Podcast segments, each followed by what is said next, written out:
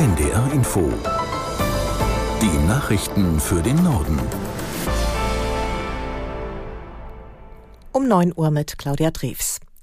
Der Bundestag stimmt heute über eine Reform des Staatsangehörigkeitsrechts ab. Menschen aus dem Ausland, die schon lange legal in Deutschland leben, sollen sich in Zukunft statt nach acht schon nach fünf Jahren um den deutschen Pass bewerben können, bei besonderen Integrationsleistungen schon nach drei Jahren. Die Union wirft der Bundesregierung vor, die Staatsbürgerschaft zu verramschen. Der stellvertretende SPD-Fraktionsvorsitzende Wiese hat die Kritik im ARD Morgenmagazin zurückgewiesen.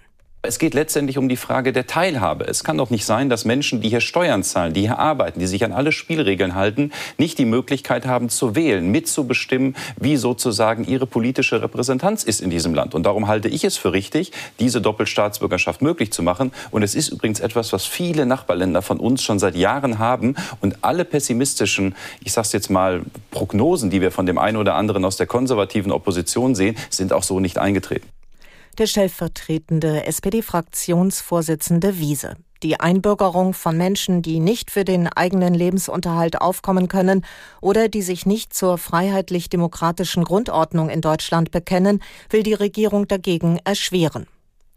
Auch heute sind in vielen Städten wieder Kundgebungen gegen Rechtsextremismus geplant, eine der größten am Nachmittag in Hamburg. Die christlichen Kirchen haben sich noch einmal deutlich von rechten Parteien distanziert.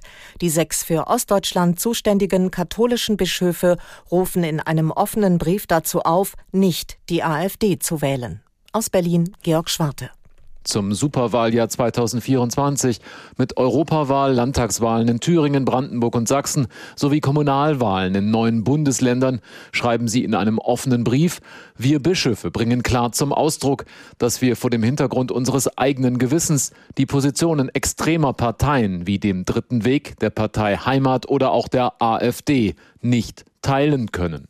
Wählen Sie verantwortungsvoll, so die sechs katholischen Bischöfe. Krude Ausweisungsfantasien für Migranten und ihre Unterstützer und die Leugnung des menschengemachten Klimawandels seien mit den Grundwerten der Gesellschaft nicht vereinbar. Die insolvente Backkette Lila steht offenbar vor dem endgültigen Aus. Am 1. Februar werden alle verbliebenen Filialen geschlossen. Das hat das Unternehmen aus Neubrandenburg heute früh bestätigt. Betroffen sind 900 Mitarbeiter in vier Bundesländern, vor allem in Mecklenburg-Vorpommern, aber auch in Schleswig-Holstein und Berlin. Im Oktober hatte der Lila Insolvenz in Eigenverwaltung beantragt.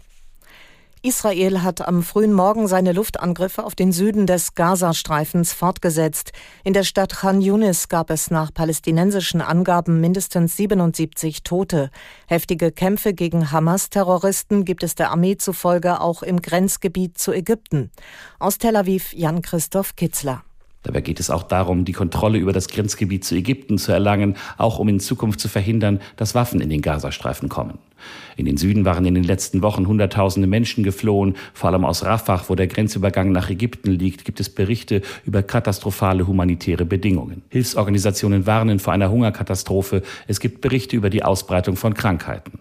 Israels Ministerpräsident Netanyahu hat indessen für die Zeit nach dem Krieg Plänen für die Errichtung eines palästinensischen Staates erneut eine Absage erteilt. Sein Land müsse bei jeder künftigen Vereinbarung die Sicherheitskontrolle über das gesamte Gebiet westlich des Jordans, also auch für den Gazastreifen, Gazastreifen und das Westjordanland behalten, sagte er bei einer Pressekonferenz. Gestern hatten in Tel Aviv tausende Menschen an einer Demonstration teilgenommen und Frieden zwischen Israelis und Palästinensern gefordert.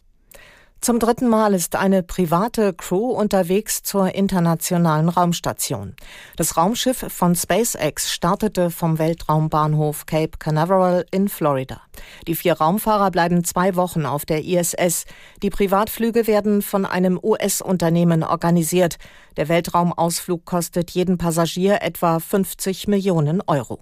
Bei dieser Mission sind erstmals vier Europäer zusammen unterwegs aus Schweden, Italien, Spanien und zum ersten Mal ein Astronaut aus der Türkei. Das waren die Nachrichten.